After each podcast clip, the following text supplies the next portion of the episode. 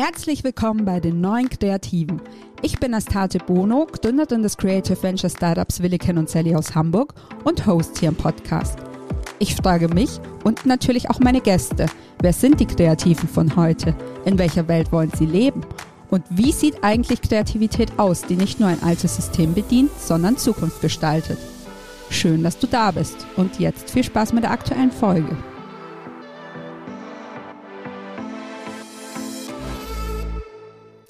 Hi und herzlich willkommen zu einer kleinen Premiere, dem ersten Podcast zu dritt. Ich habe mir für diese Folge zwei 3D Motion Design Artists angelacht und zwar Tristan Fischer und Marius Eder. Marius kennen wir jetzt schon ein bisschen länger und haben mit ihm ziemlich viele coole Projekte gemeinsam umgesetzt und haben uns bestimmt so das eine oder andere Mal gedacht, fuck, warum können wir Marius nicht klonen? Und so etwas ähnliches ist jetzt passiert, denn er hat gemeinsam mit Tristan, der so grob dasselbe macht wie er, Tactic Studio gegründet. Tactic ist ein Digital Design und Motion Studio und die beiden kommen quasi gerade frisch vom Notar. Da konnte ich es mir natürlich nicht nehmen lassen, mir die beiden zu schnappen und mit ihnen einen kleinen Talk zum Thema Gründung zu machen. Wir haben unter anderem über Marius Zeit bei Pro7 Sat1, über Tristans Auslandssemester in Denver und über ihre Vision für Tactic gesprochen. Ich habe aber auch gefragt, ob die beiden denn keine Angst vor dem Scheitern haben und wie Marius, der in Kürze zum ersten Mal Vater wird, das alles unter einen Hut bringen will. Hört rein, es war eine super lustige Folge. Wir haben viel gelacht und ich habe mir fest vorgenommen, das mit dem Flottendreier schnellstmöglich natürlich in neuer Konstellation zu wiederholen. Viel Spaß mit der neuen Folge. Hi Marius, hi Tristan. Schön, dass ihr heute da seid. Hallo, hi. danke für die Einladung. Danke, ja, freut uns. Sehr gerne, danke fürs Mitmachen. Erstmal nochmal herzlichen Glückwunsch zur Gründung von eurem eigenen äh, Motion Design Studio. Ja, vielen, vielen Dank. Äh, äh, gleich, mal die erste gleich mal die erste Frage vorweg. Ist Motion Design Studio richtig oder wie bezeichnet ihr euch selbst? Kann man schon so sagen, oder? 3D Design Studio, 3D Motion Design Studio. Genau, also kommen wir ja, denke ich, nachher noch ein bisschen dazu, was wir jetzt genauer machen. Letzten Endes ist übergreifend ja eigentlich eher so ein digitales Studio. Fällt ja alles so ein bisschen in das Digitale rein. Ja. Und da gehört eben Motion Design auch mit dazu, genau. Okay, genau. perfekt. Ja, aber wie du sagst, äh, gehen wir nachher nochmal tiefer rein. Vielleicht mal kurz an die ZuhörerInnen gerichtet, wie ihr hört, wir sind heute hier zu dritt unterwegs. Experiment, mal gucken, ob es klappt. Am besten gebt ihr euch gegenseitig Zeichen, wer antworten möchte nachher. Ja. Dann quatscht ihr euch nicht dazwischen. Genau, aber auch mit euch äh, steige ich quasi ein, wie ich mit allen meinen Gästen einsteige. Nämlich, ich möchte von euch wissen, wie sah denn euer kreativer Weg bisher aus und welche Situationen und Stationen und Menschen haben euch besonders geprägt. Und Tristan, da ich dich noch gar nicht kenne, legst du vielleicht einfach mal los. Okay, cool. ja klar, gerne. Äh, genau, also äh, ich komme eigentlich, also ich fange einfach mal relativ weit vorne an und mhm. arbeite mich da durch und äh, wenn ich zu viel rede, dann müsst ihr mich einfach stoppen. Ja. Machen wir. Weil ich rede bekanntlich relativ viel. Also genau, äh, genau, ich bin der Tristan. Ich komme äh, ursprünglich aus äh, Oberstdorf, beziehungsweise aus dem kleinen Walsertal. Also ich bin auch Österreicher, man hört es eigentlich nicht, weil ich aus dem Touristenort komme. und genau, habe eigentlich relativ früh schon angefangen, so, ja, damit gestartet, so kleine Webseiten und so zu machen, äh, weil wir sind hier in so einem Gastro, Gastro- und Tourismusgebiet äh, und ähm, äh, genau, da habe ich relativ früh eben schon so für Hotels kleine Webseiten gestaltet und selber programmiert und äh, bin dann eben irgendwie so in diese Designschiene da reingerutscht, habe mal so ein paar Flyer oder Visitenkarten für Leute gemacht. Und ähm, genau, bin dann, habe dann das Abitur hier gemacht, bin nach dem Abitur dann nach äh, Vorarlberg in die Fachhochschule äh, in Vorarlberg, habe dort den Bachelor gemacht, äh, ganz klassisch Kommunikationsdesign. Und äh, tatsächlich habe ich da auch äh, im fünften Semester meine ich, war es, den Marius dann tatsächlich getroffen, weil wir dort natürlich ein Praktikumssemester machen mussten. Und das habe ich damals bei der ProSieben-Gruppe gemacht, genau. Also kennen wir uns tatsächlich schon jetzt seit 2014, glaube ich. Ja. Ähm, genau. Richtig. Und ähm, äh, war dann äh, auch ein halbes Jahr in Denver äh, in den USA und bin dort eigentlich mit Animationen dann so ein bisschen in Berührung gekommen äh, weil dort äh, in den USA Animationen so ist wie bei uns BWL, also gefühlt machen es 80 Prozent der Leute dort, so wie bei uns eben irgendwie Betriebswirt lernt.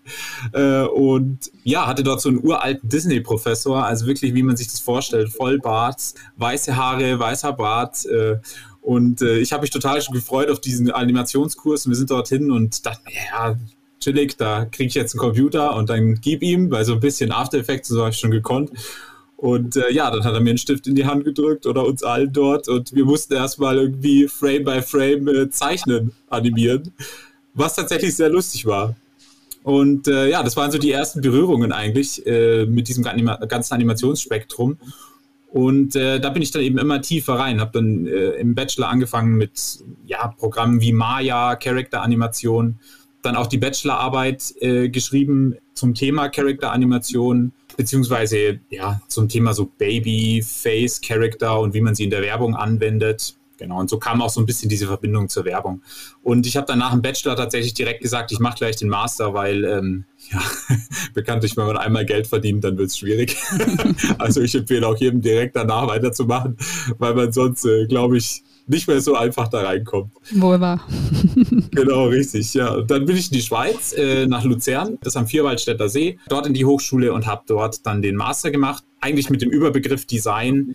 Ähm, und letzten Endes war das dann dort so, dass ich mich zwar auf Animation spezialisiert habe, also 3D-Character-Animation, 3D-Animation generell.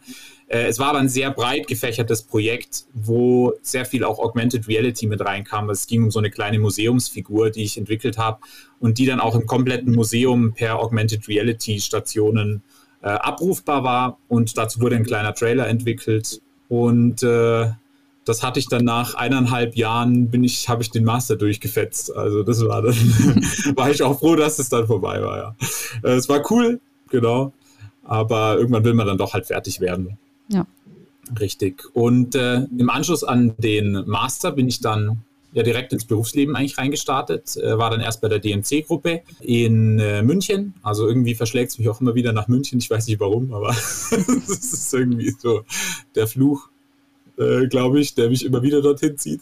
Äh, da war ich dann eineinhalb Jahre und da, ja, ist es dann halt auch irgendwie jetzt auf dieser Fernsehbereich immerhin weiter durchgezogen. Also durch Pro7 kannte ich natürlich irgendwie damals die DMC-Gruppe schon, dann habe ich mich dort beworben, dann äh, habe ich dort angefangen als Motion Designer, war dann dort eineinhalb Jahre, äh, habe die meiste Zeit eigentlich ja, so On-Air-Sendungsverpackungen gemacht, 3D-Teaser und so weiter und so fort.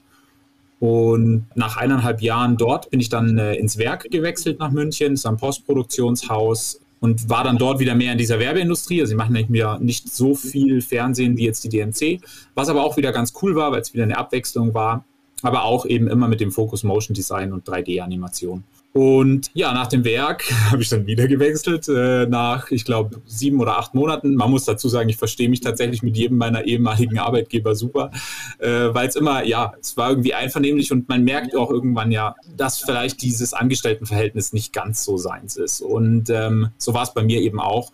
Und ich bin dann danach tatsächlich, äh, habe ich mich dazu entschlossen, eben freiberuflich zu arbeiten. Und das habe ich jetzt äh, zweieinhalb Jahre gemacht, bevor der Marius und ich uns äh, durch einen Zufall wieder getroffen haben und dann einfach entschieden haben, eine Firma zu gründen. Genau. Das ist mal so der Speed-Durchlauf meiner letzten Jahre. Perfekt.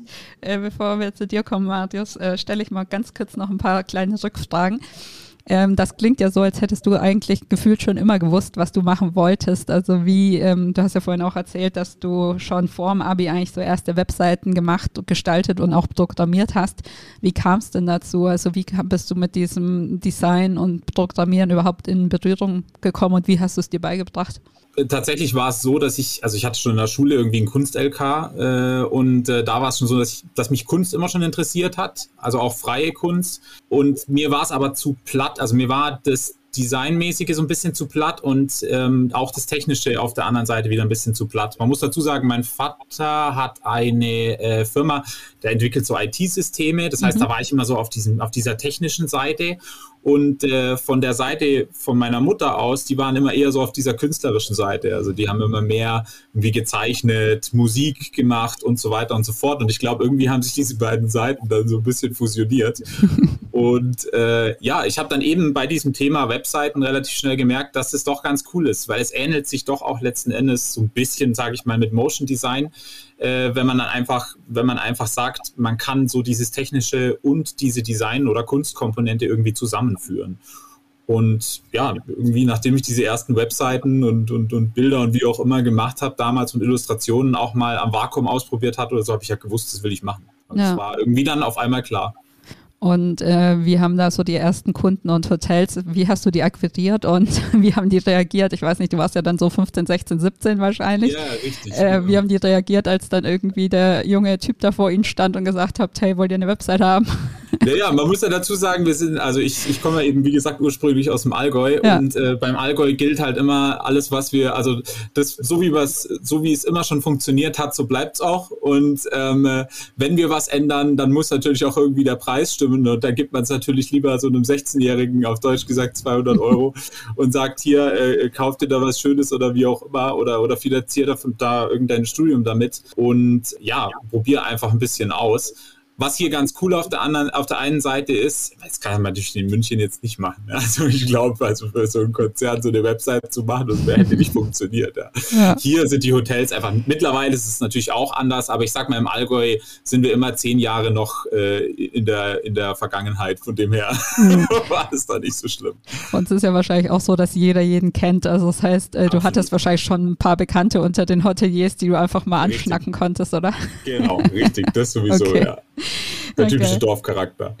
Und dann wollte ich noch mal ein bisschen hören, äh, wie es in Denver, USA war. Also einfach, hast du da irgendwelche total besonderen Erkenntnisse mitgenommen oder ähm, die Mentalität generell ist ja auch einfach anders in den USA, auch gerade was Kreativität angeht. Gibt es da so zwei, drei Learnings, die du äh, mitgenommen hast? Ja, absolut. Also muss ich schon sagen, ähm, äh, das war also gerade dieses, dieses, also jetzt vor allem im Hinblick auf Animation, dieses Zeichnen von Animationen war einfach schon was, wo ich sage, da lernt man es tatsächlich wirklich. Also das ist, ähm, da weiß man, was man da eigentlich am Computer macht und da ist es auch so, hat es dann auch angefangen, dass ich mich auch gefragt habe, okay, wie sind solche Programme auch aufgebaut? Also äh, weil letzten Endes muss es ja irgendwie entstehen aus irgendeiner Idee heraus und diese Idee war letzten Endes eben die, dass man nichts weiter macht, als Bilder hintereinander dran zu hängen. Und das wird dir erstmal bewusst, bewusst, wenn du das dann selber machst. Also wenn du selber da sitzt und du sollst auf einmal das da, da zeichnen da hört es halt dann, also da, ich sag mal, da trennt sich dann auf einmal die Spreu vom Weizen, weil entweder kann die Hälfte nicht zeichnen äh, oder die andere Hälfte, die kriegt dann auf einmal sofort Panik irgendwie, weil sie irgendwie 200 Zeichnungen machen muss. Und das war schon mal interessant, weil man einfach gesehen hat, okay, was sie auch damals geleistet haben äh, im Thema Animation war halt einfach unglaublich progressiv. Und das wird einem heute nicht mehr so bewusst, weil man, wenn man solche Programme aufmacht, ich würde jetzt einfach mal behaupten, relativ schnell was Bewegtes hinbekommt. Also nicht, was jetzt hochwertig bewegt sofort ist. Ähm, das schaut, da braucht man schon noch mal ein paar Jahre irgendwie äh, Learnings, aber man bekommt doch relativ schnell was hin. Und ähm, das ist was, wo ich halt sagen muss, ich finde es immer gut, auch so ein bisschen zurück zu den Ursprüngen zu gehen, einfach zu schauen, wo kommt das Ganze eigentlich her. Und das mhm. habe ich dort gelernt. Also das war echt super. Okay, cool. Und wenn du schon in den USA gerade warst und äh, im Animationsbereich und im Char Character Design, ähm, ist ja, liegt ja irgendwie Pixar nahe. hattest, du, hattest du irgendwann mal irgendwie die fixe Idee, dich vielleicht noch bei Pixar zu bewerben oder hast du es mal versucht? Ja, richtig. Also ich hatte die Idee, aber es ist äh, alles nicht so einfach in den USA, weil äh, gerade bei Pixar ist es so, beziehungsweise in den USA ist es generell so, dass wir haben hier so eine Mentalität, wir probieren einfach alles aus. Also wir in Deutschland, wir sind so, ja, ja, wir probieren hier ein bisschen und da ein bisschen und dort ein bisschen. In den USA bei solchen Firmen ist es so, dass die Leute tatsächlich, die dort anfangen, schon sehr, sehr lange nur das machen. Also da gibt es dann Leute, die machen nur Illustrationen. Ich habe Leute gesehen, die zeichnen. Also da, da ist mir dann auch auf einmal, da hatte ich dann auch Schweißausbrüche, weil ich mir dachte, okay, also jetzt äh, wird es leicht kriminell hier drin. Äh, weil mir war das, für uns war das ein bisschen so eine Spaßveranstaltung am Schluss. Das war zwar trotzdem Studium, aber letzten Endes, äh, ja, und da sieht man halt einfach, ähm, das ist schon nochmal eine andere Hausnummer. Das haben wir hier in Deutschland auch. Also ich habe ja auch schon mit, mit äh, Postproduktionshäusern wie der Seesucht äh, oftmals gearbeitet. Und da, da, werden natürlich gezielt Leute gesucht, die nur Charakteranimationen machen ja. oder die nur Rigging machen oder nur Lightning. Und das ist ja sowas, was ich jetzt nicht mache. Also ich habe immer schon versucht, irgendwie, mich hat einfach alles zu viel interessiert. Und ich glaube, das ist auch sowas, wenn man sich jetzt bei Pixar bewerben wollen würde, müsste man ganz klar eine fixe also eine fixe Position einnehmen in dem Bereich und auch in diesem Bereich dann bleiben. Und das ist was, was mich letzten Endes einfach nicht interessiert, weil ich möchte halt, wenn dann alles wissen, wie es funktioniert. Ja, okay. Spannend, spannend. Dann äh, lassen wir jetzt Marius mal zu Wort kommen. Der musste jetzt 14 Minuten zuhören. Marius, leg mal los. Ähm, genau, so. wie ist so deine kreative Geschichte? ja, äh, gute Frage. Wo fange ich am besten an? Also vielleicht irgendwie relativ weit am Anfang auch wie bei Tristan bei mir war es auch schon immer so, durch meinen Großvater, dass ich relativ früh mit einem Zeichnen und Malen angefangen habe. Also jetzt natürlich nicht professionell, auch nicht sonderlich gut, aber es wurde daheim immer relativ viel gefördert, würde ich behaupten. Was mich dann auch später dazu gebracht hat, dass ich dann in der Schule äh, beim Abitur auch den äh, Kunst-LK belegt hatte und ja, dann mein Kunst-LK-Abi gemacht habe wo ich jetzt im Nachhinein auch behaupten will, war, es war jetzt nicht sonderlich toll, was ich da gemacht habe. Aber ich glaube, es war wichtig für mein, meinen weiteren Weg. Aber was, glaube ich, noch viel wichtiger für meinen Werdegang war, war eigentlich der Fakt, dass ich durch, ähm, durch Skateboarding angefangen habe, äh, Videos zu machen.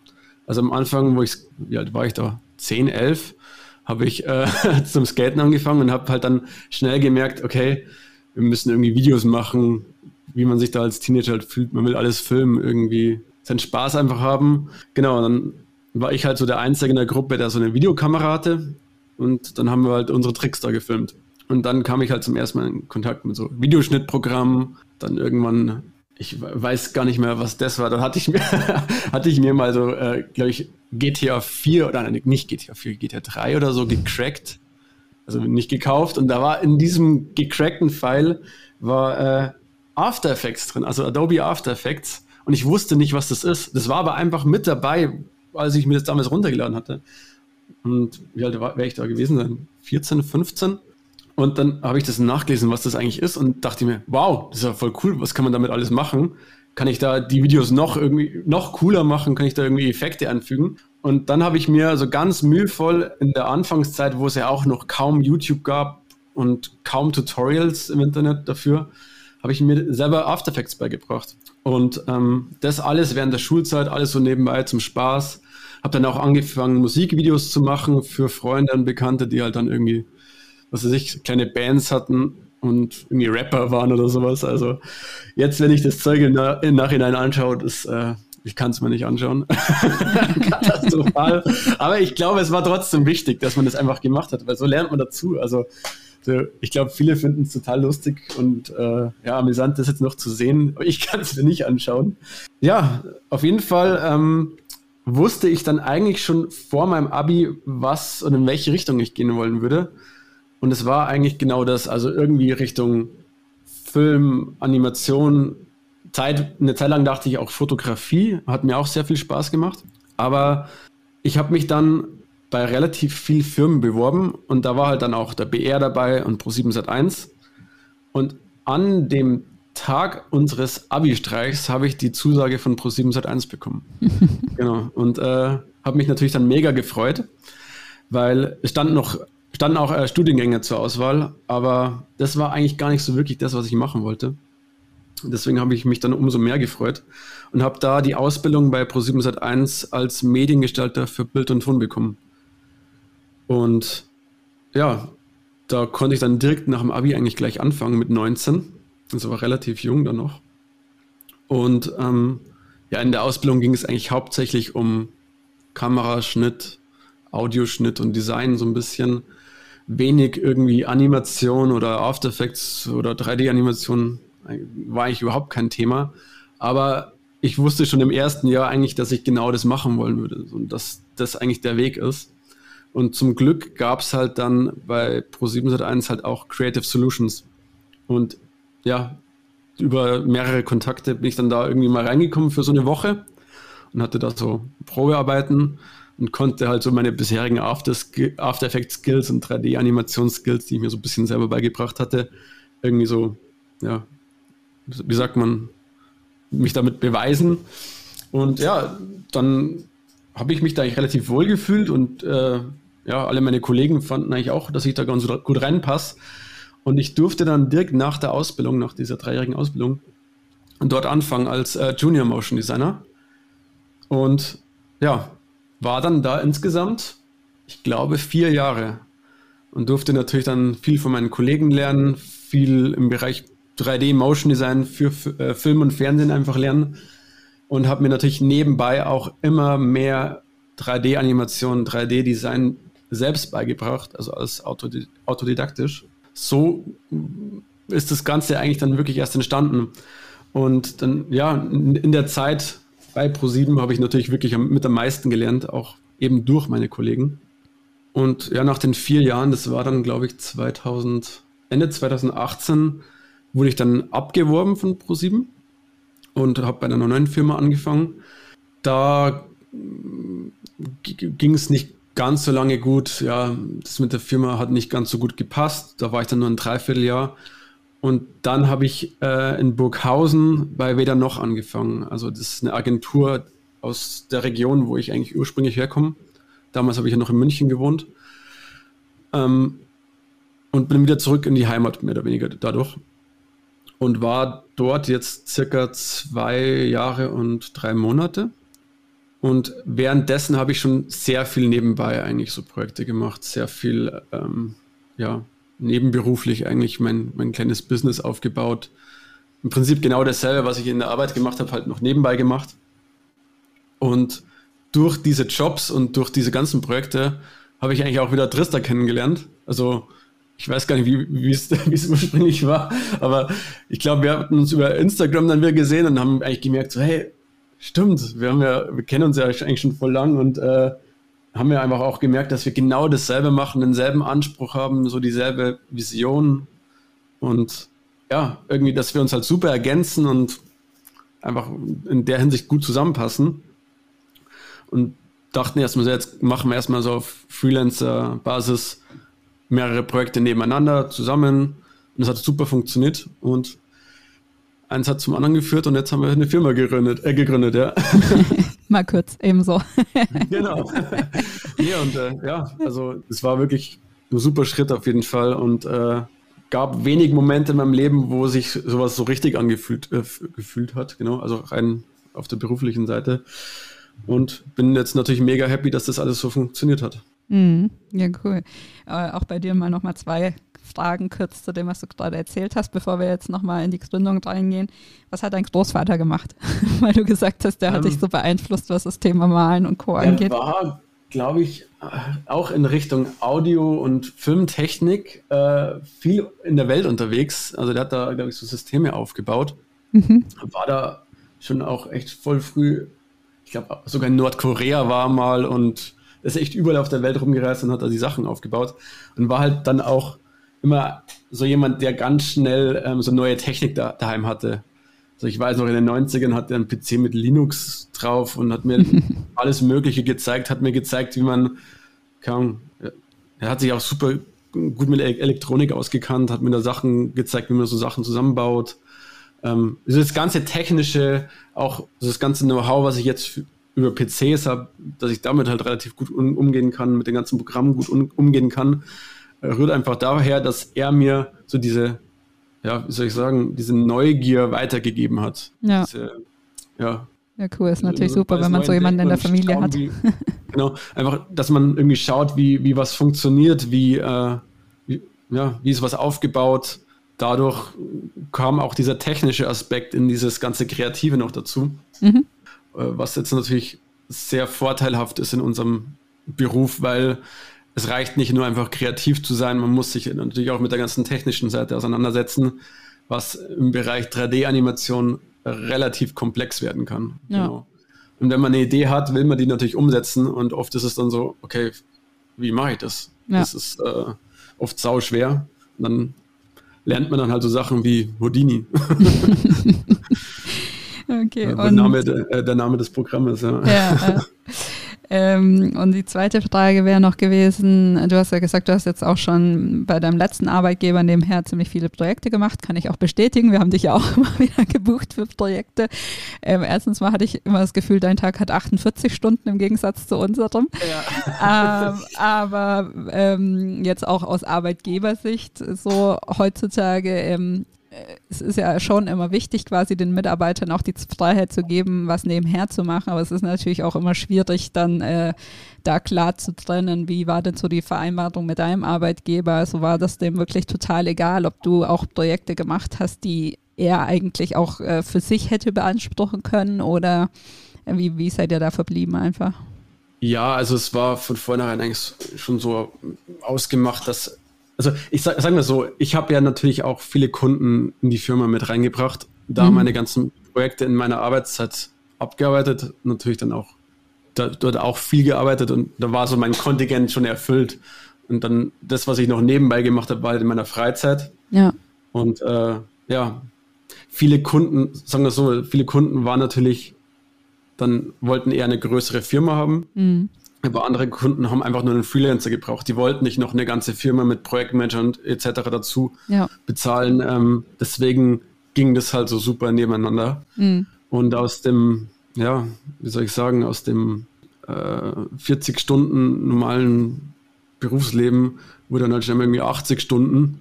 Und ja, kann man schon mal eine Zeit lang machen. Das war nicht so gesund. das auch nicht stimmt. zu empfehlen. Und auch ähm, wahrscheinlich ja, also, für die Beziehung nicht so gesund. Ja, natürlich, das, das, das, kommt natürlich noch dazu. Jetzt werde ich auch noch nebenbei Papa. Ja, wollte ich nachher auch noch äh, ansprechen. Gut, dass du es selber sagst. Ja. äh, und da musste einfach irgendwie ein Wandel her. Und irgendwie hatte ich eh schon immer so das Gefühl, ich will irgendwann einfach mein eigenes Ding machen. Ich will einfach mein, ja, einfach das machen, auf was ich Lust habe. Ich will die Projekte machen, auf die ich Lust habe und einfach wirklich meine eigene Marke, meine eigene Firma gründen. Und ich bin einfach mega froh, dass ich da jetzt auch den Tristan gefunden habe, der genau dieselbe Vision eigentlich hatte. Und ja, so kam es dann dazu. ich habe mir als erste Frage aufgeschrieben, woher kennt ihr euch, beziehungsweise wie gut kennt ihr euch? Das habt ihr jetzt eigentlich im Prinzip schon beantwortet, dass ihr euch im Studium kennengelernt habt und später dann über Instagram quasi wiedergefunden habt. Aber trotzdem würde mich nochmal interessieren, wie gut kennt ihr euch? Also ähm, seid ihr damals im Studium auch wirklich so total eng gewesen, so dass ihr gefühlt äh, jeden Tag miteinander rumgehangen seid oder wie? Ähm ich glaube, in der Pro-7-Zeit hatten wir schon immer wieder was miteinander zu tun, jetzt aber auch nicht, glaube ich, so intensiv, gell? Aber ja, tatsächlich, ja. Also es war, äh, die Abteilung war jetzt eigentlich ja nicht so groß, oder? Es waren, was waren nee, drin? 25, 30, 30 genau. Ja. Siehst du, da geht's ja schon los. Wir brauchen uns ja gar nicht zu kennen, weil es ist ja schon Gedankenübertragung. Äh, genau. Nee, tatsächlich, äh, genauso war es. Also man hat halt dann schon einiges zu tun, aber man ist ja dort auch äh, letzten Endes, um, um zu arbeiten und jeder hat ja dann so noch sein Sozialleben. Aber das hat, war halt damals durch die gleichen Interessen, die wir ja schon hatten, äh, war das schon ganz cool, weil wir da uns da schon ausgetauscht haben und ähm, es war irgendwie ganz lustig, weil, also ich zum Beispiel habe mir schon, schon auch in dieser doch kurzen Zeit, das waren ja bei mir auch nur fünf, sechs Monate, wo ich da war, schon gedacht, okay, krass, also wenn der Marius so weitermacht, dann äh, wird es schon mal richtig was werden da. Ja. Genau. ja, genau. Und dann haben wir uns ja irgendwie nach wie vielen Jahren, nach sechs, sieben Jahren jetzt, dann mehr oder weniger so wieder getroffen und ja, haben halt das dann festgestellt, dass, dass wir eigentlich fast dasselbe machen und wir uns halt in unseren Projekten gegenseitig aushelfen sollten. Und aus diesem gegenseitig aushelfen und Projekte gemeinsam machen ist, wie viele Stunden am Tag telefonieren wir dann? Zu viel. ja, klar, wir, wir, wir sehen uns natürlich nicht so häufig, aber wir haben halt so sehr viel Kontakt jetzt. Und der Austausch, den, der halt stattfindet, ist halt trotzdem dann super. Mhm. Und vor allem in dieser, jetzt in der Corona-Zeit, wo dieses, jeder ist daheim und jeder hat eigentlich nur noch irgendwie Digitalkontakt mit seinen Kollegen und Freunden, hat sich das alles so normalisiert und ist jetzt einfach Alltag geworden, dass man halt die meisten Leute, die man halt so in, in unserem Berufsleben halt trifft, dann irgendwie nur am, am Bildschirm sieht. Mhm. Auch seine engeren Kollegen natürlich. Ja, Tristan, du hast ja gleich gesagt, du warst schon zweieinhalb Jahre oder sowas als Freelancer unterwegs, ähm, als ihr euch wiedergefunden habt. Und Richtig. Marius, du ja, glaube ich, noch gar nicht. Also außer, dass du jetzt nebenher quasi Freelance-Projekte genau. umgesetzt hast. Wieso habt ihr euch denn entschlossen, gleich eine GmbH zu gründen und habt nicht echt erstmal irgendwie, keine Ahnung, zwei, drei Jahre als Freelancer-Team euch buchen lassen? Also tatsächlich haben wir das ja jetzt ein halbes Jahr gemacht. Also es war das letzte halbe Jahr schon so, dass wir äh, als Freelancer zusammen an den Projekten gearbeitet haben. Und da haben wir, das haben wir auch absichtlich gemacht. Also wir haben ja besprochen, wir gründen hier nicht einfach jetzt eine GmbH aus dem Nichts heraus und sagen so und das geht jetzt los, sondern man muss ja auch dazu sagen, klar, wir haben uns da ein paar Jahre nicht mehr gesehen und man weiß ja auch nicht, hat sich, hat sich das verändert oder arbeitet man immer noch so zusammen oder nicht. Und da haben wir auch selber gesagt, wir probieren es jetzt einfach mal ein halbes Jahr aus und dann schauen wir mal, wie es läuft. Und wenn es funktioniert, dann warum nicht irgendwie äh, tatsächlich da was draus machen. Und ähm, klar, man könnte das als Freelancer-Duo äh, praktisch weiterführen, aber man äh, fällt da dann relativ schnell in leichte organisatorische Schwierigkeiten rein. Und wir beide sind nicht die Organisationsjunkies des Jahrhunderts, würde ich jetzt mhm. einfach mal so behaupten. Also ich schon gleich dreimal nicht. Markus, du glaube ich noch ein bisschen mehr als ich. und äh, ja, da geht's halt los beim Rechnungsstellen und äh, es hört halt auf äh, letzten Endes dann irgendwie bei der Gesamtkoordination von dem Ganzen, wo man sich einfach einfacher tut, wenn man unter einem Namen auftritt und nicht äh, unter zweien und dann der Kunde auch am Ende völlig verwirrt ist, wen er dann am Schluss noch anrufen soll oder darf oder wie auch nicht. Genau. Genau. Und wir sind ja auch relativ schnell an so Grenzen gestoßen, was, was Projekte angeht. Also ähm, ja, allein dieses Wort GmbH, glaube ich, äh, löst bei vielen Kunden, vielen Menschen gleich so ein, ist eine größere Firma sowas, sowas löst es da einfach aus und irgendwie mehr Sicherheit. Ich, ich weiß es nicht, aber das war jetzt nicht der einzige Grund, aber man merkt, okay, wenn man als Firma auftritt, bekommt man auch größere, noch spannendere Projekte, schafft auch mehr und dieser, dieser alles unter einem Dachgedanke ist dann natürlich auch noch weiter gefestigt. Und für uns war, stand es dann relativ schnell fest. Also nachdem wir da echt dieses halbe Jahr zusammengearbeitet haben, haben wir gemerkt, okay, lass uns das einfach machen. Das ist echt eine mega gute Idee. Und jetzt, jetzt haben wir natürlich die erste Woche gerade rum. Aber es geht schon echt mega gut los. Also wir können uns nicht beklagen, glaube ich. Sehr gut. Und du hast ja gerade gesagt, ihr teilt so eine Vision oder ihr habt, also ihr hattet schon bereits dieselbe Vision ungefähr im Kopf. Könnt ihr nochmal wirklich ähm, herausarbeiten sozusagen? Wie ist denn eure Vision für eure Gründung? Wo wollt ihr hin? Bist du durch? ja, also Natürlich wollen wir weiterhin das machen, was wir immer schon gemacht haben. Also 3D Motion Design, 3D Design, Animation. Einfach diese, diese, dieses Kernbusiness natürlich immer weiterhin einfach aus, äh, ausleben, mehr oder weniger. Ähm, aber wir wollen natürlich auch noch ähm, uns weiterentwickeln, in, in neue Bereiche weiterentwickeln. Und da Tristan genauso innovationsfreudig ist und da auch sehr offen ist und sehr gern experimentiert und ja, einfach bei neuen Sachen auch immer mit, mit dabei ist einfach, wie es halt bei mir auch ist, hat sich da das schon herausgestellt, dass wir da, wenn wir eben eine Firma gründen, halt auch wahrscheinlich noch weiterkommen werden. Und ja, diese ganzen Themen, Augmented Reality, Virtual Reality, jetzt mit dem Metaverse, diese, diese ganze NFT-Geschichte, das ist so alles irgendwie ein bisschen unsere Welt. Mhm. Und die ist natürlich sehr schnell und man muss sehr flexibel sein. Und wenn man da irgendwie zwei Wochen im Urlaub ist und sein Handy ausschaltet, hat man im Prinzip schon alles wieder komplett verpasst, gefühlt. ja, in, aber in dieser Welt fühlen wir uns eigentlich relativ wohl. Also uns macht es Spaß. Wenn irgendwie eine neue Technologie rauskommt, dann sind wir die Ersten, die es sofort ausprobieren. Und gleich mal schauen, wie können wir das für uns nutzen, wie können wir das für unsere Kunden und für unsere Projekte nutzen, wie können wir dadurch Zeit sparen oder kreativer werden. Und ähm, das geht halt im Prinzip einfacher mit dieser Firma. Und ja, unsere Vision ist, glaube ich, letzten Endes wirklich, da immer am Zahn der Zeit zu bleiben und immer neue Technologien für uns zu nutzen, neue Wege zu finden, mit denen man irgendwie neu kreativ sein kann. Und ja, also es gibt jetzt keinen Bereich, wo man sagt, wir wollen unbedingt nur Augmented Reality machen. Also das ist so, wir sind genauso flexibel wie diese ganze Welt, glaube ich. Mhm. Willst du noch was ergänzen, Trista?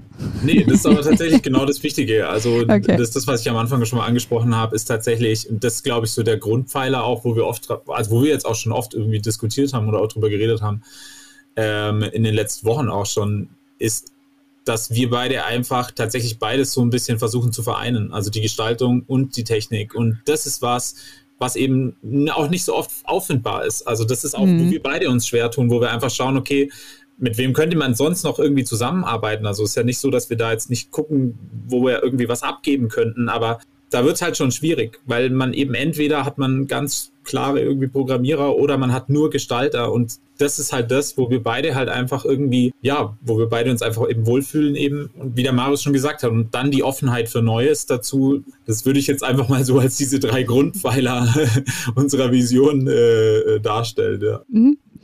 Äh, deswegen verstehen wir uns ja auch so gut. also, okay, Tristan, dich kannten wir jetzt noch nicht wirklich, aber äh, mit Marius, weil man einfach bei dieser, wie er sagt, ne, diese Gestaltung plus Technologie findet man echt nicht so viele und auch nicht so viele, die das richtig gut und auf einem richtig hohen Niveau machen. Und genau, ich hoffe auf jeden Fall sehr, dass wir da noch eine ganze Weile zusammenarbeiten. Das auf jeden Fall, ja. Ähm, wieso Taktik? Also Taktik, ich äh, versuche das mal zu beschreiben, noch für die ZuhörerInnen. Also äh, mit C äh, in der Mitte und hinten und mit Y geschrieben. Wieso habt ihr euch Taktik genannt? Wir, wir waren in der Namensfindung eigentlich, äh, unsere Namensfindung war relativ kurz. Wir hatten da so ein paar Begriffe und irgendwie hatten wir natürlich auch versucht, zu uns zu beschreiben, okay, was, welche, was beschreibt uns gut? Und da wir so Projekte und, und unsere Vorgehensweisen relativ taktisch absprechen, wer macht was, okay, das muss schnell so gemacht werden, der macht das schnell so und es ist halt, ich meine, diese, diese Projektwelt ist halt immer so, der Kunde will alles am besten sofort und am, am besten gestern. Und da muss man natürlich oft wirklich taktisch vorgehen. Und dann haben wir auch gemerkt, okay, man kann das Taktik eigentlich ganz cool teilen, weil wir ja zu zweit sind.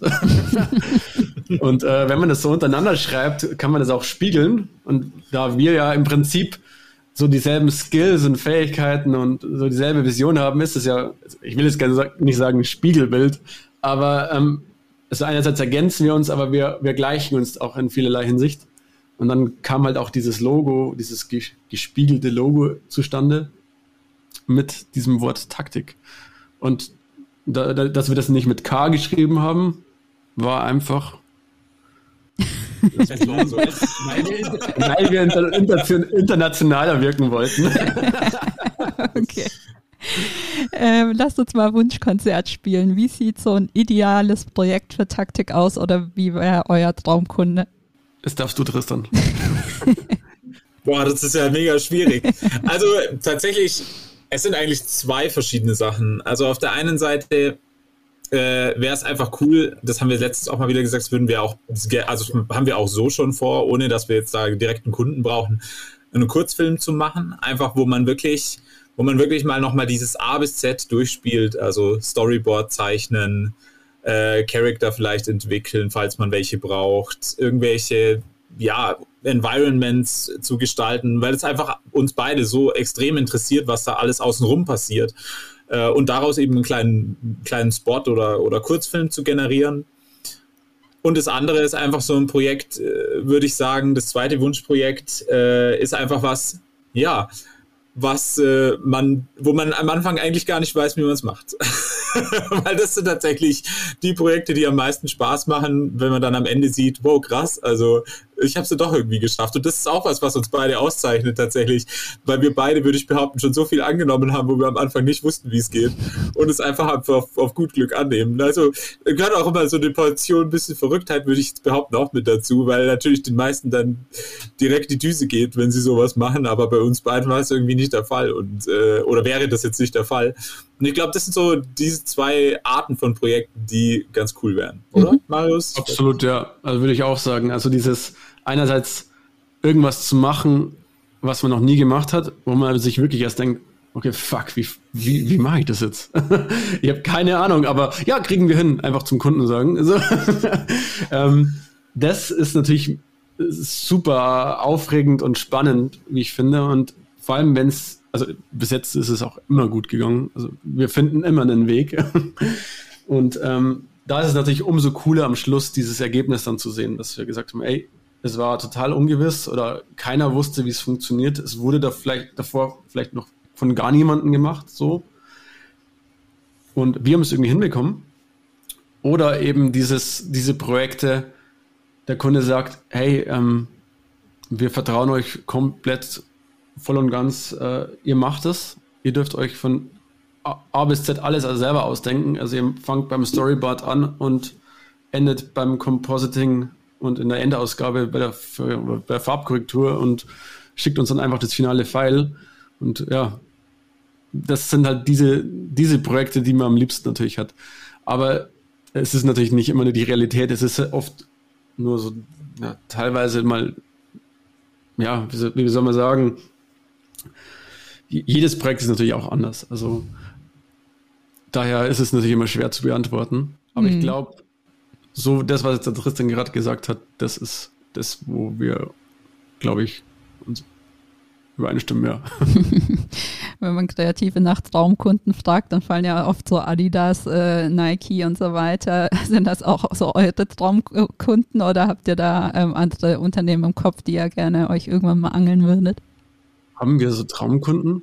Also ich muss ganz ehrlich sagen, ich habe da mittlerweile eine relativ stupide Meinung zu dem Ganzen, weil ich schon für so viele Kunden was gemacht habe und äh, die relativ groß sind und äh, die Erfahrung ist umso größer, umso schlimmer und äh, deswegen äh, ja. ist es tatsächlich so, dass ich, äh, dass ich mittlerweile sogar lieber was für kleinere mache, die dann sagen, ja hey hier äh, mach einfach mal, Hauptsache was Cooles kommt raus, als wie mich mit Riesenagenturen oder Zweigagenturen rumzuschlagen, äh, die letzten Endes dem Kunden dann ein finales File, was sie intern 30 Mal abstimmen mussten, zeigen, was letzten Endes dann vom Kunden abgeschossen wird. Und das ist auch sowas, wo wir beide tatsächlich eine andere Mentalität generell haben gegenüber anderen Agenturen. Wir arbeiten das nicht bis zum feinsten Detail aus, sondern wir beziehen eigentlich die Kunden immer direkt mit ein, weil ja. es einfach ein Quatsch ist. Ich finde, Gestaltung ist auch so ein Prozess, den man einfach, wo man einfach andere Leute mit dazuziehen muss, weil oftmals sieht man auch den Wald vor lauter Bäumen nicht mehr und äh, ja, da kann einem sogar, ich weiß nicht, die, die simpelste Person, die mit dieser Materie eigentlich nichts am Hut hat, sofort sagen, äh, ob es passt oder ob es nicht passt. Also ich frage auch oftmals in meinem ganzen Familien- oder Freundeskreis, was sie von gewissen Ideen halten, weil die allein wenn einer sagt, es ist das Design oder halt, es ist, ist, zu dunkel oder zu hell oder zu bunt oder zu, ich weiß nicht, das hilft schon weiter. Und äh, ja, eben bezüglich Kunden, ne. Also lieber, also. Ja, Hast ja auch gleich den Kopf geschüttelt, als ja. die Namen gefallen ja. sind. ich hätte, glaube ich, einen, einen Traumkunden, also eine Branche, in der ich gerne was machen würde. Das ist alles, was Richtung Skateboarding, glaube ich, geht, einfach weil ich aus dem Bereich komme. Mhm. Das wäre ganz cool, irgendwann mal was zu machen. Aber vielleicht kommt da sowas irgendwann mal. Oder wir machen es einfach selber. Genau. Auch einfach eigene Skateboards und eine eigene Werbung dafür. Ja, ist doch super. Jetzt macht ihr ja grob gesagt so ein bisschen dasselbe eigentlich, ihr beiden. Ähm, wie teilt ihr euch genau auf in kreativen Projekten? Also wie, wie entscheidet ihr, wer macht was und wie geht ihr so ein Projekt an, wenn es reinkommt? Das glaube ich, ähm, tatsächlich so, weil wir eben genau dasselbe machen, teilen wir es gerade immer so nach Verfügbarkeit auf. So, okay, oft ist es so, dass wir Projekte bekommen, die übernimmt einer von uns komplett und in der Zwischenzeit macht der andere genau das andere Projekt. Aber oft ist es auch so, dass wir gerade, der eine wartet gerade auf Feedback und hilft dann wieder zwischendrin in einem anderen Projekt und wir, wir arbeiten da schon sehr eng miteinander und unser Workflow ist, glaube ich, mittlerweile so, egal was jetzt Tristan für Projekte anlegt oder ja, in dem Programm halt, ich kenne mich sofort aus in dem, was er gerade gemacht hat. Also es dauert keine fünf Minuten und ich weiß, was, was zu tun ist, weil wir da eben sehr ähnlich arbeiten und denken. Daher ist es immer sehr unterschiedlich. Also wir haben da also keine richtige feste Herangehensweise, wie wir die Projekte aufteilen. Es ist einfach, wie es gerade kommt, wie es gerade für jemanden am besten ist. Natürlich ergänzen wir uns auch in vielerlei Hinsicht. Also Tristan ist, glaube ich, in, in Character Animation einfach viel besser und viel bewanderter. Also wenn letztens war auch so, wir mussten, glaube ich, einen kleinen 2D-Character wirklich Frame by Frame zeichnen. Da war natürlich klar, dass dann Tristan das übernehmen muss. Bei anderen Sachen ist es wahrscheinlich dann wieder bei mir so, okay, da bin ich vielleicht eher weil ich das schon öfter gemacht habe, mache ich halt dann irgendwie den Augmented Reality Filter mal wieder. genau so ist es dann natürlich dann eher aufgeteilt. Aber prinzipiell ist es so zu beantworten, dass wir einfach sagen, wie es gerade kommt. Ja.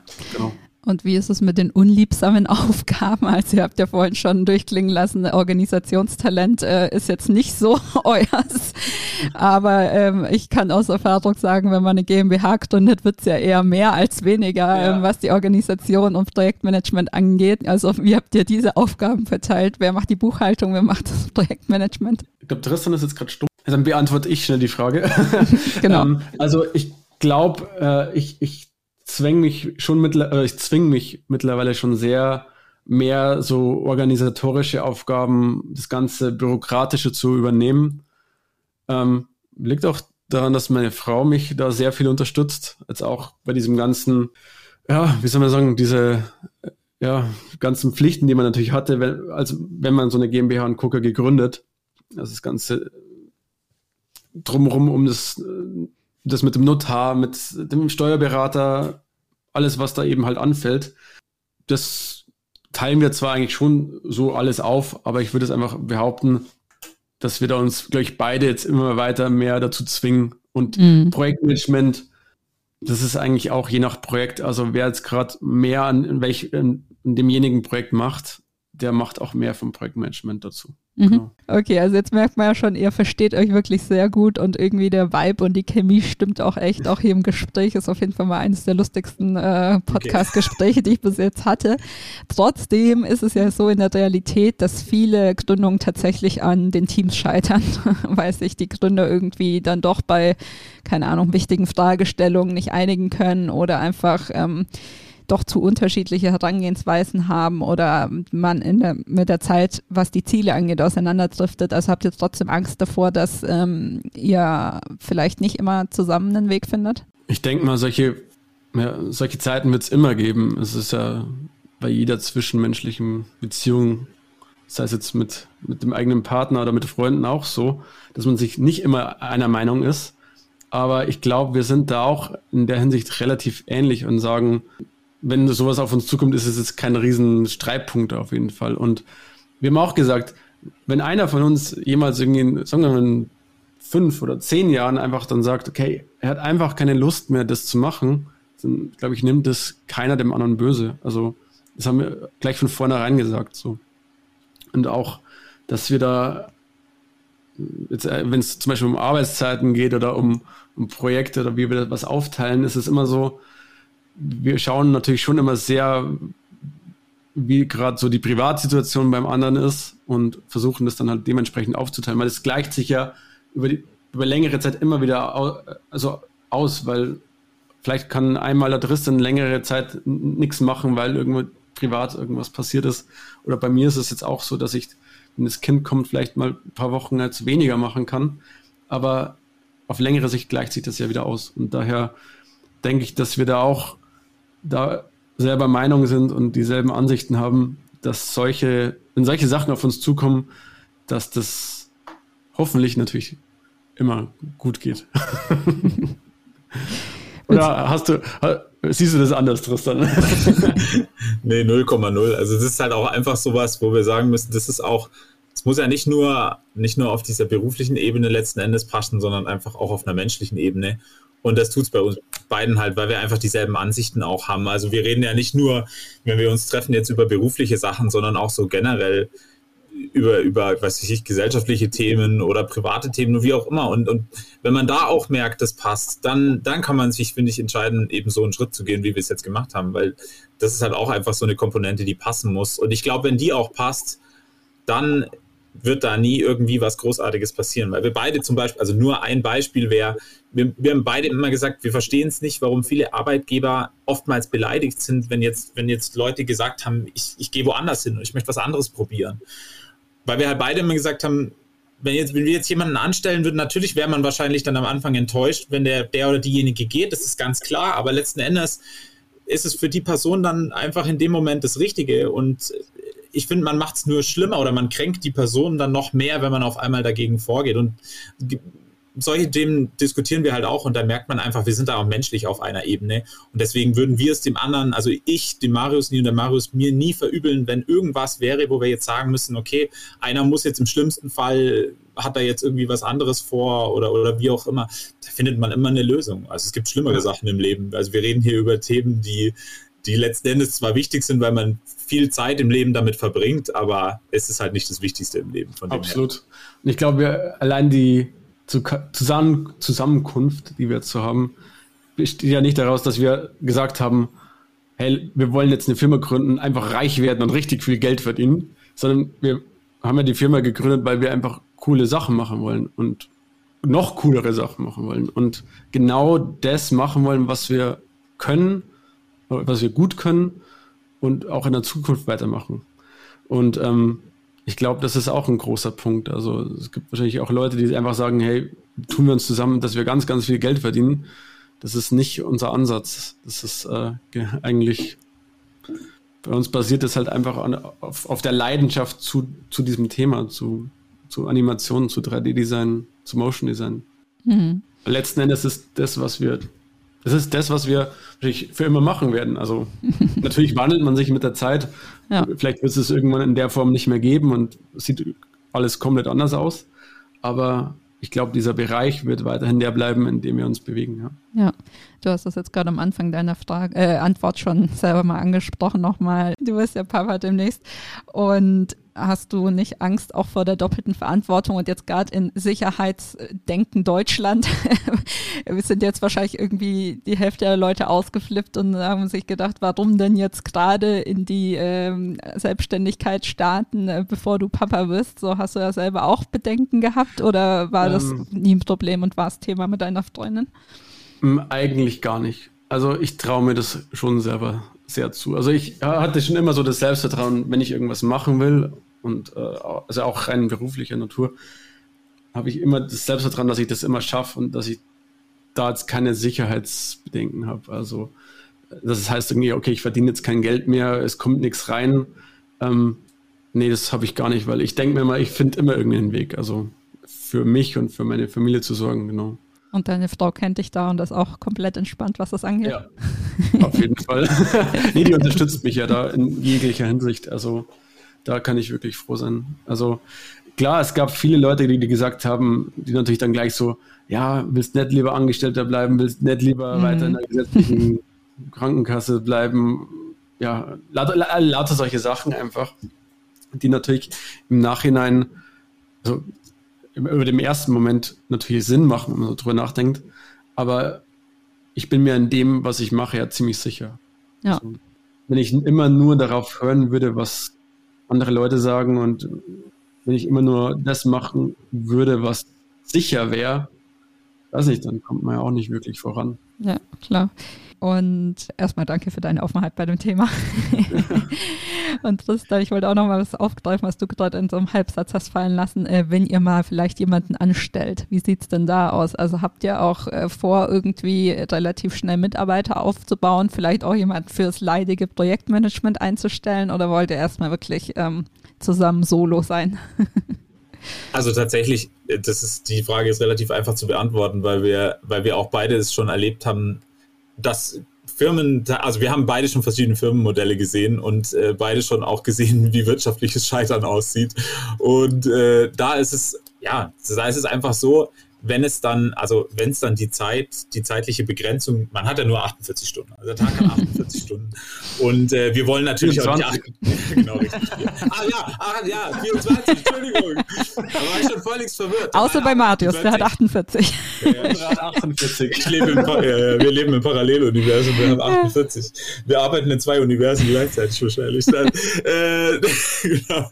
Nein, das ist einfach, ja, es ist am Ende des Tages ist es einfach so, dass wir natürlich keinen Bock haben, äh, durchgehend zu arbeiten. Und wenn es dann die zeitliche Komponente erfordert, dann werden wir natürlich das, den Teufel tun, äh, da nicht jemanden anzustellen letzten Endes. Aber auch da ist es halt einfach so, dass wir gesagt haben, wir machen das nicht einfach um mehr Geld jetzt am Schluss irgendwie da rauszuholen und so, weil das ist der falsche Weg. Also es ist, sondern wir sagen immer, okay, wenn es natürlich umso mehr und umso mehr wird letzten Endes, dann muss man irgendwas tun, weil man sonst selber einfach sowohl privat als auch beruflich irgendwie in die Bredouille kommt. Und ähm, ja, das ist dann sowas, wo wir schon gesagt haben, also wenn es das erfordert, dann machen wir das natürlich, aber auch nicht auf Biegen und Brechen, weil das wäre ja. fatal. Ja, jetzt seid ihr, glaube ich, noch relativ jung. Darf ich mal kurz fragen, wie alt ihr seid? Beide 29. Mhm. Beide 29. Ähm, und hattet ihr in den vorherigen ähm, Festanstellungen auch schon Führungsverantwortung? Also bei mir war es jetzt am Schluss schon so, dass ja, ich im Prinzip das Head of Motion Design war mhm. und da einige Leute natürlich dann geleitet, betreut habe. Aber es war jetzt nicht so eine Riesenabteilung, also es waren dann immer nur zwei, drei Leute die ich dann halt vor allem auch projektbasiert halt immer dann, ja, ich war halt so einerseits der Projektmanager als auch der Art Director, der irgendwie alles koordiniert und geleitet hatte mhm. für größere Projekte. Aber so ein richtig klassischer Abteilungsleiter war ich jetzt nicht. Nee. Ja, also bei mir war es eigentlich das Gleiche. Das war letzten Endes auch in den größeren Firmen so, dass man einfach ja schon ganze Projekte übernommen hat, aber gerade in diesem Motion Design Bereich gibt es auch wenige Agenturen, die jetzt wirklich super viele Leute haben, wo jetzt irgendwie zehn, zehn Mann in einem Projektteam letzten Endes drin sind. Also das ist natürlich bei größeren Postproduktionshäusern äh, schon so, dass dort die Leute dann zusammengesammelt werden. Aber da ist es wieder ein anderer Ablauf. Also da gibt es oftmals schon gar keine Creative Director mehr, die das dann letzten Endes leiten, sondern auch da ist es mittlerweile so, dass es einen Producer gibt, der die verschiedenen Talente, die sich irgendwo auf dieser Welt befinden, äh, zusammensammelt und da dann das Projekt steuert. Mhm. Ähm, ich habe mal noch mal eine ganz pragmatische Frage. Ihr sitzt da jetzt beide äh, irgendwo auf dem Land, sage ich jetzt mal. Ja. Und ähm, Internet geht so. Habt ihr da irgendwie Bedenken, dass ihr, also ich meine, ihr hantiert ja auch mit großen Datenmengen. Jetzt mal wirklich ganz blöd gefragt, wie organisiert ihr das? Also ähm, mit, ich weiß nicht, deine 80.000er Leitung oder was du da hast, Marius. Ähm, habt ihr da irgendwie Bedenken, dass das nicht immer vom Land aus funktioniert? Also ich muss sagen, es würde ja immer, also auch wenn die Verbindung gleich bleiben würde, verändert sich ja die ganze Technologie und alles immer besser. Also man kann viel mehr komprimieren, man kann, also die, die, die ganzen Services, die man zum Beispiel hat, allein äh, OneDrive, Dropbox und so, das funktioniert schon gut, ja. so, so wie es jetzt funktioniert. Natürlich könnte es immer besser sein. Tatsächlicherweise kriege ich in zwei Jahren eine Glasfaserleitung. Yay. Endlich. ähm, ja, also bis jetzt hat immer alles super funktioniert. War selten das Problem aus bei größeren, wirklich größeren Datenmengen, dass man dann mal so ein Taxikurier nutzen musste. Aber bis jetzt hat es wirklich immer gut funktioniert. Ja. Ja, bis auf das eine Mal, wo Tristan jetzt gerade rausgeflogen ist, habt ja, ihr auch ja. die beste Verbindung überhaupt bisher in den Gesprächen. ähm, okay, wir gehen tatsächlich auch schon langsam auf die Stunde zu, deswegen ähm, noch zwei Fragen zum Schluss. Gibt es so für euch so kleinere Vorbild äh, Studios, Agenturen ähm, in Deutschland, wo ihr sagt, so die sind cool und ähm, ja, sowas, so in der Art, wo wir das auch machen? Also in Deutschland leider gar nicht bei mir. Tut mir leid. das ist wirklich sehr schwierig. Eher aufs Ausland ja, begrenzt. Also in Deutschland muss ich auch sagen, ich finde zum Beispiel Ike Sponsor mega cool. Mhm. Das Studium München.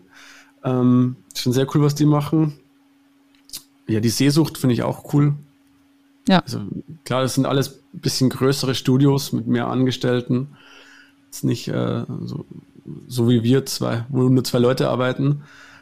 Ähm, aber tatsächlicherweise sind die meisten Studios, die dann vielleicht auch kleiner sind äh, und auch echt richtig coole Projekte machen, im Ausland. Könnt ihr und da zwei, drei nennen? Ja, kleiner, kleiner würde ich es jetzt nicht behaupten. Also ich, ich bin zum Beispiel ein relativ großer Fan von Bug. die sind jetzt aber leider auch nicht mehr so klein. Also ich glaube, die haben auch schon über 500 Leute oder okay. so dort sitzen. ja, aber das ist tatsächlich, das wäre jetzt so ein Studio, wo, wo ich jetzt ad hoc immer sage, das ist für mich halt enormst kreativ am Schluss. Also weil die tatsächlich das, was wir jetzt hier in super klein eigentlich machen zu zweit, machen die halt in super groß. Und da mhm. ist natürlich, da ist eine Projektvielfalt da, die man halt in keinem deutschen Studio so sieht, weil wir in Deutschland natürlich sehr begrenzt sind auf gewisse Bereiche. Also entweder man macht nur On-Air-Design oder man macht nur äh, 3D-Animationen, macht nur 2D-Animationen. Und das ist das, was ich manchmal so ein bisschen schade finde. Ähm, ja, wo es halt in Deutschland sehr schwierig irgendwie wird. Man kann sich ja sehr an sehr spezielle Sachen äh, oder sehr spezielle kleine Studios wenden, aber es gibt kein so ein Studio, wo wirklich so eine Vielfalt an Projekten raushaut, wie jetzt ich zum Beispiel finde, dass es Bug tut oder ja. Genau. Golden Man vs. Machine ist auch noch so ein, so ein Studio, das ich auch persönlich ganz cool finde. Oder Six and Five. Future Deluxe, glaube ich, in, genau. sind, glaube ich, in Australien. Golden Dann, Wolf ist ganz cool, die sind in New stimmt, York. Ja. Ja. Mhm. Das sind so Studios, die. Den, die, üblichen Verdächtigen, denen man auf Instagram folgt. Ja, ja. Die auch sehr krass diese ganze Designwelt bestimmen. Also, ja. also man sieht es zum Beispiel, ähm, wer hatte jetzt letztens erst diese, diesen Windows 11 Hintergrund gemacht, der jetzt überall zu sehen ist? War das 6 and 5? Ich glaube schon. Ich glaube, das war. Ich höre euch leider nicht mehr und ihr seid auch beide im Freeze bei mir. Ich weiß nicht, ob ihr mich noch hört. Ah, jetzt ist sie wieder da. Hallo. Ah. Oh Mann, wie ärgerlich, ey, vor der letzten Frage jetzt. So, Marius, jetzt hast du noch einen gut, äh, falls du noch rausfliegen möchtest. ja, stimmt. Komm, Marius. Hey, aber du so, noch einen raus. Sie ist, sie ist, also die Leitung ist nicht besonders schnell, also es geht, aber sie ist stabil. Genau, und jetzt die letzte Frage für heute. Ähm, was sind so eure Next Steps? Also, was habt ihr wirklich für 2022 geplant? Fang du an. Oh Gott, wieso denn ich? Nee. Ja, das ist tatsächlich super schwierig. Also ich nehme es immer so, wie es kommt. ja, ich finde, vorausplanen ist, äh, ist in dem Bereich immer ein bisschen schwierig, weil man nie weiß, was kommt. Also wir haben es jetzt an der Corona-Krise gesehen, ja. Mhm. Also äh, kann ja auch morgen Meteorit einschlagen, da machen wir alle gar nichts mehr. Ähm, äh, außer wir bleiben noch übrig. Ich weiß ja nicht. Hast du Don't Look Up zu viel geguckt? genau. Nee, aber man, ja, natürlich, natürlich ist es so, dass wir, dass wir natürlich uns freuen, wenn jetzt immer irgendwie wir innovative neue Projekte und so bekommen. Aber wir sind da jetzt nicht so, dass wir da wie viele andere jetzt auf eine extreme Vergrößerung oder sowas aus sind, sondern mhm. wie wir es ja vorhin schon gesagt haben, wir wollen eigentlich echt einfach nur coole Sachen machen und ja, freuen uns halt, wenn sowas reinkommt. ja, Absolut, ja. Aber auch so, um äh, quasi coole Sachen zu machen, muss man ja sich erstmal ein bisschen bekannt machen und die eigene Marke erstmal so ein bisschen aufbauen. Ich meine, habt ihr vorhin auch schon mal kurz erzählt, dass ihr quasi einen eigenen Film für euch machen wollt, aber habt ihr sonst noch irgendwelche Sachen quasi? Ja, also wir haben schon so ein paar ähm, Ziele. Also es, klar, wir wollen natürlich unsere eigene Marke ein bisschen aufbauen. Wir wollen vielleicht auch ein bisschen mehr in diese Richtung, ähm, wie es viele andere 3D-Artists oder kleinere Studios auch machen, so ein bisschen Patreon, also Tutorials ähm, hochladen und äh, andere Leute da wirklich irgendwie, ja, wie, wie soll man sagen, einfach ein bisschen Know-how rausgeben. Man wird natürlich dafür bezahlt. Ähm, man, wir wollen natürlich auch so ein bisschen eigene Projekte umsetzen, sei es jetzt eben dieser kleinere Kurzfilm oder wir haben re relativ viel Ziele, die, von denen will ich gar nicht zu viel verraten. ist auch okay. das ist, vieles bleibt noch Überraschung. Also wir müssen natürlich schauen, ob wir es überhaupt dieses Jahr alles schaffen, umzusetzen, weil es doch sehr viel sein wird. Ja. Wahrscheinlich hätten wir dann gar keine Zeit mehr für Projekte, also für Kundenprojekte, wenn wir alles umsetzen, was wir jetzt da im, im Kopf haben. Ja. Aber ja, es wird einiges kommen. Also, okay, dann frage ich anders. Eigene, der, der eigene Markenaufbau ist auf jeden Fall schon ziemlich weit vorne. Ja. Und dann ich so, damit die Leute die Überraschung nicht verpassen, wo können sie euch denn schon folgen? Habt ihr schon ein eigenes Instagram-Profil, äh, wo man euch folgen kann oder wo findet man euch im Netz schon? Wir haben äh, auf jeden Fall schon überall Profile, äh, Profile angelegt. Also wir sind auf LinkedIn, wir sind auf Instagram, auf Xing, auf YouTube, auf Vimeo, ähm, haben jetzt unsere Webseite auch schon online geschalten. Die wird jetzt dann auch immer weiter befüllt mit Projekten aus den vergangenen Monaten. Und ja, auf Instagram gibt es leider noch nicht so viel zu sehen. Aber das kommt jetzt auch die nächsten Wochen noch. Also da haben mhm. wir auch einiges vor.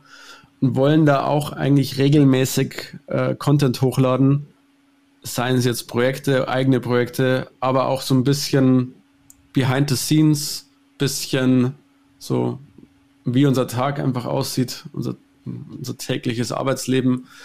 Vielleicht auch mal ein paar lustige Sachen, Kooperationen, also alles, was da anfällt. Ich glaube, auf Instagram wird es wahrscheinlich am meisten. Ja. Aber auch auf YouTube wollen wir ein bisschen, bisschen was machen. Ja, so eine, so eine Wie das Ganze genau aussieht, müssen wir noch planen tatsächlich. okay. Also würde ich vorschlagen, ihr schickt mir gleich einfach, wenn, wenn ihr mir eure Bilder für Instagram schickt, auch äh, die Kanäle mit, die ich in den Show Notes verlinken soll. Und dann können euch die Leute da ja. finden und folgen. Genau, wir haben die Stunde voll gemacht, deshalb äh, sage ich an dieser Stelle vielen Dank. Es hat mir sehr viel Spaß gemacht und ich wünsche euch auf jeden Fall viel Erfolg und bin gespannt, wie ihr euch entwickelt. Danke, ja. Also hat uns auch sehr gefreut. Also für uns war es ja auch das erste Mal, dass wir sowas gemacht haben. Aber war sehr, sehr cool. Sehr, sehr lustig. Richtig cool. Und würden uns natürlich freuen, wenn uns ein paar Leute dann auf Instagram oder auf LinkedIn oder auf den so sonstigen Kanälen einfach folgen und da ein bisschen unsere Arbeit mitverfolgen und uns da so, so ja, supporten. Das tun sie bestimmt.